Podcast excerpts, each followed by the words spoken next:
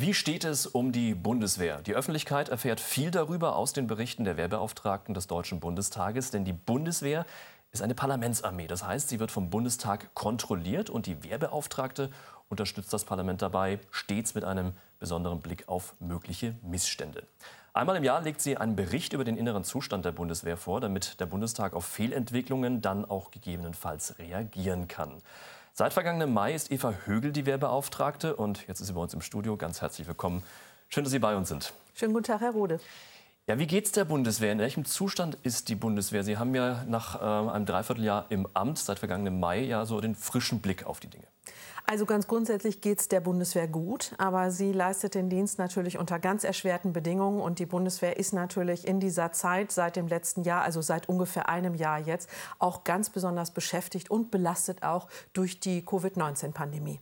Das äh, Hauptthema im Jahresbericht oder eines der Hauptthemen ist natürlich auch Corona. Jede fünfte Eingabe, also Nachricht von Soldaten an Sie, dreht sich um das Thema. Inwiefern? Was wird da angesprochen? Also wir hatten im Jahr 2000 fast 500 Eingaben dazu und das reicht von ganz am Anfang der Pandemie bemängelten Soldatinnen und Soldaten, dass die Abstände nicht eingehalten wurden, dass die Standorte noch nicht vorbereitet waren auf die Pandemie.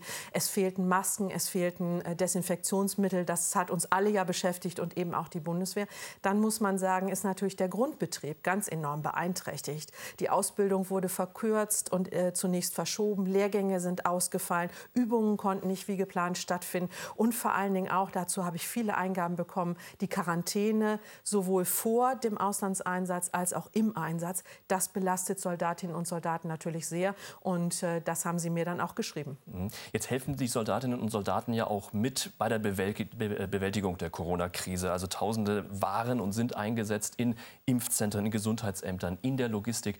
Wie empfinden die Soldaten diese Aufgaben, die ja eigentlich nicht die Kernaufgaben der Bundeswehr sind? Das ist richtig. Das ist nicht der Kernauftrag. Und das muss man auch immer noch mal wieder betonen. Das ist Amtshilfe. Das ist subsidiär. Sie unterstützen dort, wo die regulären Kräfte fehlen. Und das machen sie ganz hervorragend. Ich habe mir das an vielen Stellen auch angeschaut, wie Soldatinnen und Soldaten in den Gesundheitsämtern unterstützen, beim Testen, bei der Nachverfolgung von Kontakten, wie das im Impfzentrum auch läuft, wie sie helfen, das mit aufzubauen und dann auch äh, die Impfungen durchzuführen. Die Militärmusik war involviert. Die äh, Soldatinnen und Soldaten haben beim Einkaufen Einkaufen geholfen. Also wirklich ganz vielfältig.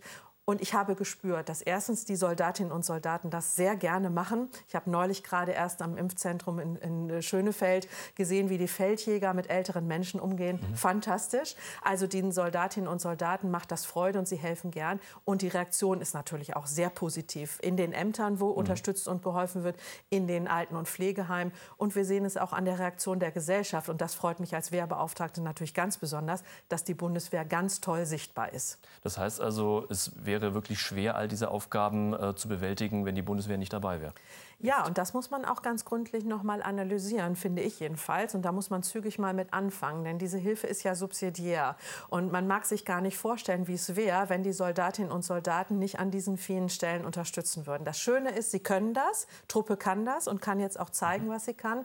Aber es zeigt natürlich auch, dass die Gesundheitsämter und andere Stellen nicht ausreichend gut aufgestellt sind. Und deswegen verbinde ich das auch mit der Forderung, Bevölkerungsschutz und Katastrophenhilfe auch noch mal ganz grundsätzlich durch, durch, zu durchdenken und vor allen Dingen zu schauen, ob die bestehenden Zuständigkeiten so richtig sind. Sie haben gerade eben äh, angesprochen, dass das auch in der Gesellschaft, diese Unterstützung, sehr gut äh, ankommt, sehr gut wahrgenommen wird. Ähm, ein Thema, was die Gesellschaft äh, momentan sehr stark natürlich auch bewegt, ist das Thema Impfen. Mhm. Ähm, wie wird das bei der Bundeswehr gehandhabt? Wird es da oder gibt es da vielleicht schon eine Impfpflicht?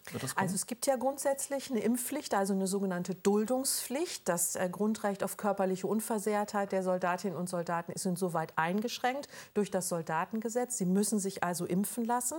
Und äh, es wird jetzt gerade geprüft im Ministerium, ob das auch für die Corona-Schutzimpfung äh, gemacht werden soll. Ich bin absolute Befürworterin. Ich finde das richtig. Und ich hatte keine einzige Eingabe bisher von einem Soldaten oder einer Soldatin, die da skeptisch waren, sondern mhm. eher, wann geht es endlich los, wann sind wir dran. Dann auch durchgängig durch alle äh, Truppenteile oder gibt es ähm, Teile, die ausgenommen sind vielleicht? Also die Bundeswehr folgt ja ganz grundsätzlich grundsätzlich der Priorisierung wie auch die sonstige Bevölkerung. Das ist auch richtig. Es gibt keine eigene Priorisierung. Aber ich finde drei Personengruppen bei der Bundeswehr besonders wichtig. Auslandseinsätze, die Soldatinnen und Soldaten, die ins äh, Ausland gehen. Zweitens diejenigen in der Sanität. Und drittens die in der Amtshilfe auch tätig sind in den Bereichen, wo sie mit möglicherweise infizierten Personen in Kontakt kommen. Zum Beispiel in der Altenpflege oder auch beim Testen. Mhm. Jetzt ähm, haben Sie Ihren Jahresbericht vorgelegt, Ihren ersten. Und ähm, der liest sich in Teilen durchaus wie ein Déjà-vu. Ähm, es sind viele Probleme, äh, bekannte Probleme werden da von Ihnen angesprochen, wie wir sie aus den vergangenen Jahren auch schon kennen. Zu wenig Material, zu wenig Personal, zu viel Bürokratie. Ich habe es vorhin schon eingangs gesagt, Sie haben so ein bisschen den frischen Blick jetzt auf die Dinge. Warum geht da jetzt auch aus Ihrer Sicht offenbar seit Jahren nichts voran? Ja, das ist ein bleibendes Ärgernis und das ist auch inakzeptabel. Und das macht es ja nicht besser, wenn ich mich jetzt hinstelle und sage, das hat schon alle meine Vorgänger beschäftigt, so beschäftigt mich das auch, sondern das ist ein Zustand, der dringend geändert werden muss. Wir haben, wie ich finde, gutes Geld für die Bundeswehr. Der Verteidigungshaushalt ist ja kontinuierlich aufgewachsen. Es gibt also eine ganze Menge Geld, was gut investiert werden kann. Und mich ärgert das sehr. Und das hat auch schon meine Vorgänger geärgert, wenn mir Soldatinnen und Soldaten berichten, dass es mangelt an den Stiefeln, dass der Gehörschutz nicht zum Helm passt. Schutzwesten ist auch immer noch ein Thema, ist besser geworden. Aber jetzt ist die Winterbekleidung ein Dauerbrenner, aber Rucksäcke. Warum passiert da nichts? Das ist und ja das, ist wirklich, das ist wirklich ärgerlich. Und warum passiert da nichts? Weil die Verfahren und Strukturen zu kompliziert sind. Das steht auch schon in den Jahresberichten vorher. Das habe ich auch wieder aufgeschrieben. Und ich verbinde damit auch die dringende Forderung, und zwar nicht nur an die Verwaltung, sondern auch an den Gesetzgeber, die Beschaffungsvorgänge, das Vergaberecht sich noch mal ganz grundsätzlich anzugucken und dazu Verbesserungen zu kommen. Es muss nicht alles zentral vergeben werden. Es muss nicht alles für Deutschland, für die Bundeswehr speziell designt werden. Da kann man wirklich viel flexibler werden. Wer ist denn schuld an dieser Misere? Kann man das Ach. irgendwie die Schuldfrage ist immer schwierig. Nicht? Also ich würde es jetzt ungern bei einem Sachbearbeiter oder einer Sachbearbeiterin im zuständigen Bundesamt abladen. Da sind schon alle mit irgendwie an irgendeiner Stelle verantwortlich. Deswegen sage ich, es ist sowohl der Deutsche Bundestag, der Gesetzgeber mit dem Vergaberecht, es ist das Ministerium und die militärische und politische Führung mit den Beschaffungsprozessen. Ja? Und am Ende leiden die Soldatinnen und Soldaten drunter. Und was mich als Wehrbeauftragte besonders besorgt dabei ist, dass es ein Quell für Unzufriedenheit ist. Die Soldatinnen und Soldaten sind grundsätzlich sehr engagiert, sehr motiviert wird. Sie leisten gerne in ihren, ihren Dienst, auch unter erschwerten Bedingungen. Das habe ich auch gespürt bei meinen Truppenbesuchen. Aber darüber ärgern sie sich und wie ich finde, zu Recht. Jetzt haben Sie gerade eben diese, ich sage mal, kleinen Ausrüstungsgegenstände angesprochen, wie eben Helme, Rucksäcke, äh, Gehörschutz. Aber es gibt ja auch, wenn wir das große Material mal mhm. anschauen, flugunfähige Eurofighter und mhm. Tornados, äh, U-Boote, äh, die defekt sind, nicht einsatzbereite Panzer. Wie schlimm ist das wirklich aus Ihrer Sicht? Auch das haben wir in den vergangenen Jahren immer wieder gehört. Auch das ist natürlich ein Riesenproblem. Zum einen natürlich betrifft es die Einsatzbereitschaft der Bundeswehr, aber zum anderen frustriert das auch die Soldatinnen und Soldaten, weil die ja rund um das große Gerät ihren Dienst leisten. Und sie wollen natürlich fliegen, sie wollen äh, üben, sie wollen gut ausgebildet in die Einsätze gehen. Und deswegen muss das Gerät natürlich auch einsatzbereit sein. Es gibt da leichte Verbesserungen, beispielsweise beim Eurofighter. Das stelle ich im Bericht auch dar. Äh, da hat es äh, Verbesserungen gegeben. Wir haben also auch Dinge, die auf gutem Weg sind. Aber es gibt auch Dinge, die nach wie vor ärgerlich sind. Und äh, es braucht vor allen Dingen auch eine klare Priorisierung. Das ist auch eine Forderung an das Ministerium, klar zu sagen, was ist finanzierbar auch in den nächsten Jahren, äh, wie kommen wir vorwärts bei der Einsatzbereitschaft des großen Geräts. Wenn man das alles so hört und man dann so was alles zusammenzählt, ist die Bundeswehr denn unter diesen Bedingungen einsatzbereit? Also wenn wir jetzt gerade äh, um Landes- und Bündnisverteidigung sprechen oder laufende und mögliche neue Auslandseinsätze? Sie ist einsatzbereit und das ist eine große Leistung, sowohl unter dem Gesichtspunkt der Pandemie, was ich eben schon sagte, als auch unter den durchaus erschwerten Bedingungen, dass es immer noch Mängel gibt bei der Ausrüstung, bei der Ausstattung, beim großen Gerät, auch bei Personal und Infrastruktur. Und Truppe macht möglich auch unter erschwerten Bedingungen, das sieht man auch. Aber letztendlich darf die Bundeswehr das erwarten und ich finde, das sind auch alle ihr schuldig, äh, Parlament und Regierung, sie ausreichend auszustatten, damit sie einsatzbereit ist und einsatzbereit bleibt. Bei NATO-Mitgliedstaaten sollen ja 2 Prozent des Bruttoinlandsprodukts in den Wehretat, in den Verteidigungsetat fließen. Deutschland ist davon bekanntlich deutlich entfernt. Ist das vielleicht auch ein Grund, ähm, dass es am Geld hakt?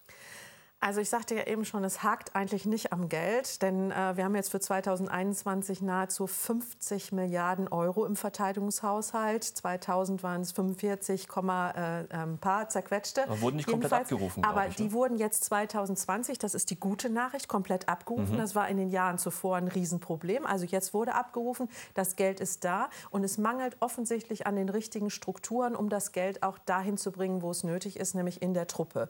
Und äh, deswegen ist genau genau an diesen Strukturen und Prozessen, Vergabeverfahren, da ist dringender Handlungsbedarf. Die Bundeswehr hatte ja auch im vergangenen Jahr Probleme mit rechtsextremistischen Tendenzen der mhm. Truppe. Es gab 229 Verdachtsfälle, das ist mehr als in den Vorjahren. Wie gravierend ist dieses Extremismusproblem in der Bundeswehr tatsächlich? Die gesamte Gesellschaft hat ein Problem mit Rechtsextremismus. Das ist eine große Gefahr für unsere Gesellschaft und das findet sich deshalb auch in der Bundeswehr.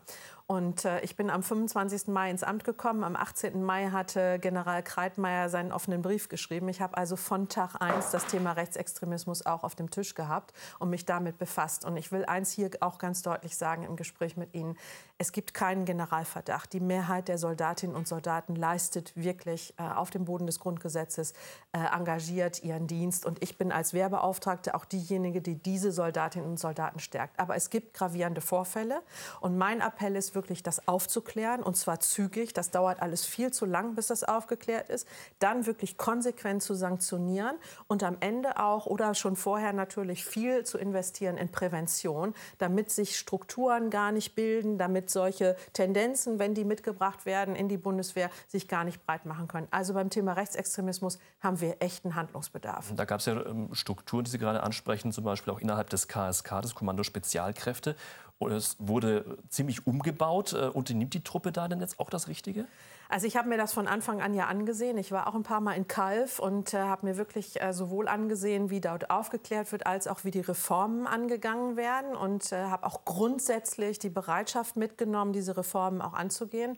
Ähm, es ist so, äh, dass dieses Maßnahmenpaket, was aufgesetzt wurde, natürlich konsequent umgesetzt werden muss. Und da ist viel drin von Reform des KSK. Das ist ja zum Teil auch wirklich hart. Die zweite Kompanie äh, wurde aufgelöst und auch die Maßnahmen, die Ausbildung wurde ausgegliedert, die ergriffen wurden. Aber auf der anderen Seite gibt es ja auch begleitende Maßnahmen, die auch für andere Teile der Bundeswehr wichtig sind. Zum Beispiel eine Studie zur politischen Bildung oder eine Studie zum Extremismus. Das sind Beiträge, die hoffentlich dazu dienen, dass Extremismus sich in der Bundeswehr nicht breit macht. Sie haben in diesem Zuge im vergangenen Jahr ähm, vorgeschlagen, die Wehrpflicht wieder einzuführen. Ähm, dafür gab es eine Menge Gegenwind. Wie sehen Sie das heute? Ist das äh, immer noch aktuell oder ist das Thema vom Tisch? Also ich habe nicht vorgeschlagen, die alte Wehrpflicht wieder einzuführen, aber ich habe deutlich gemacht, dass ich 2011 das sehr kritisch gesehen habe und bis heute kritisch sehe, dass die Wehrpflicht damals so holter die Polter ohne ein gutes Konzept abgeschafft wurde. Wir haben jetzt zehn Jahre Aussetzung der Wehrpflicht und ich finde, es würde gut tun, wenn wir darüber mal diskutieren und zwar ganz ehrlich, was hat das gebracht? Wir sind natürlich in einer ganz anderen Situation jetzt mhm. als 2011. Die Welt hat sich verändert, die Bundeswehr ist jetzt eine kleinere, hochspezialisierte äh, Armee und äh, natürlich können wir nicht mit den Strukturen der alten Wehrpflicht da jetzt wieder ankommen. Ich glaube trotzdem, dass es jedem Einzelnen, jeder Einzelne in unserer Gesellschaft gut tut, eine Zeit lang sich für die Gesellschaft zu engagieren. Und es würde auch der Bundeswehr gut tun, einen schönen Querschnitt aus der Gesellschaft an Männern und Frauen äh, für eine Zeit lang bei sich zu haben. Um damit auch Personalprobleme zu lösen, die es ja auch immer noch gibt? Ja, natürlich ist das, natürlich, ist das damit auch verbunden. Die Bundeswehr muss viel investieren in Personalgewinnung. Wir brauchen gute Männer und gute Frauen. Und die Bundeswehr muss sich vor allen Dingen als attraktiver Arbeitgeber präsentieren. Ich hoffe ein bisschen, dass die Pandemie gezeigt hat, dass ein krisensicherer Arbeitgeber seinen Wert hat. Und äh, die Bundeswehr muss vor allen Dingen besser werden bei der Gewinnung von IT-Expertinnen und Experten. Also in diesem hochspezialisierten Bereich, da können wir noch viele Männer und Frauen gut gebrauchen. Krisensicherer Arbeitsplatz äh, haben Sie gerade eben angesprochen. Ähm, es gibt ja jetzt diesen freiwilligen Wehrdienst äh, im Heimatschutz, dein Jahr für Deutschland. In dem Zuge soll das das Personalproblem lösen, weil es ist ja, ich sage jetzt mal etwas überspitzt, ein bisschen Soldat oder Reservist light. Das heißt, es gibt eine Grundausbildung, eine militärische Grundausbildung, aber danach Auslandseinsätze sind definitiv erstmal ausgeschlossen. Ähm, das Einzige, was dann passieren kann, ist, dass man vielleicht mal äh, bei Naturkatastrophen eingesetzt wird und im Zweifel Sandsäcke befüllt. Soll das das Personalproblem dann auch lösen? Das löst das Personalproblem der gesamten Bundeswehr natürlich nicht, aber es ist ein Beitrag dazu, Männer und Frauen zu gewinnen, sich für eine Zeit lang in der Bundeswehr zu engagieren. Insofern begrüße ich das erstmal. Was ich aber wichtig finde, das läuft ja jetzt zum 1. April erst an, dass wir dann gucken, haben wir tatsächlich das erreicht, was damit erreicht werden sollte. Also wenn sich eine Reihe von Männern und Frauen äh, dafür äh, melden und tatkräftig zur Verfügung stehen und die Reserve kann auch gute Männer und Frauen gebrauchen, dann ist das auf jeden Fall ein Beitrag, aber nicht der alleinige. In Ihrem Bericht finden sich aber auch gute Entwicklungen aus den vergangenen Jahren, auf die Truppe auch stolz sein kann. Was war denn aus Ihrer Sicht so das Positivste, was Sie jetzt in Ihrem Dreivierteljahr als Wehrbeauftragter erlebt haben? Also es ist schön, dass Sie das ansprechen, weil der äh, Jahresbericht natürlich immer auch ein Mängelbericht ist und ja. Fehler und Versäumnisse drinstehen, die natürlich auch Anlass geben sollen zu Verbesserungen. Ähm, ich bin aber äh, ähm, sehr dankbar, dass wir auch mal über das sprechen können, worauf wir stolz sein können, was auf gutem Weg ist oder was schon erreicht wurde. Und ich finde zum Beispiel ganz wunderbar, dass deutlich wird, wie viele Soldatinnen und Soldaten erstens äh, in der Bahn sichtbar unterwegs sind. Das Richtig. ist ein schönes ja. Zeichen. Das äh, ich bin selber leidenschaftliche Bahnfahrerin und das begrüße ich Freitags wirklich. Und Sonntags ja. ja, ganz genau, das begrüße ich und das ist schön. Und daran zeigt sich auch, dass die Soldatinnen und Soldaten in vielen Fällen auch helfen können. Die leisten äh, tatsächlich mal äh, äh, Hilfe bei Rettungsmaßnahmen oder sie sichern mal so ein bisschen eine komplizierte Situation, bis die Bundespolizei kommt und so weiter. Ja. Also das ist ganz schön zu sehen. Ich fand äh, außerdem äh, gibt es eine ganze Reihe von positiven Beispielen. Die Amtshilfe ist natürlich, äh, damit beginnt ja. der Jahresbericht ja auch zu Recht, dass ich die Amtshilfe hervorhebe, weil das natürlich grandios ist, wie die Bundeswehr von Flensburg bis ins Allgäu Allgäu äh, Land auf Land ab unterwegs war. Das sind so zwei Highlights. Aber es gibt eine ganze Menge mehr. Darf ich erwähnen, die jüdische Militärseelsorge. Eine ganz tolle Errungenschaft natürlich. Das Gesetz ist jetzt verabschiedet. Jetzt geht's los dieses Jahr.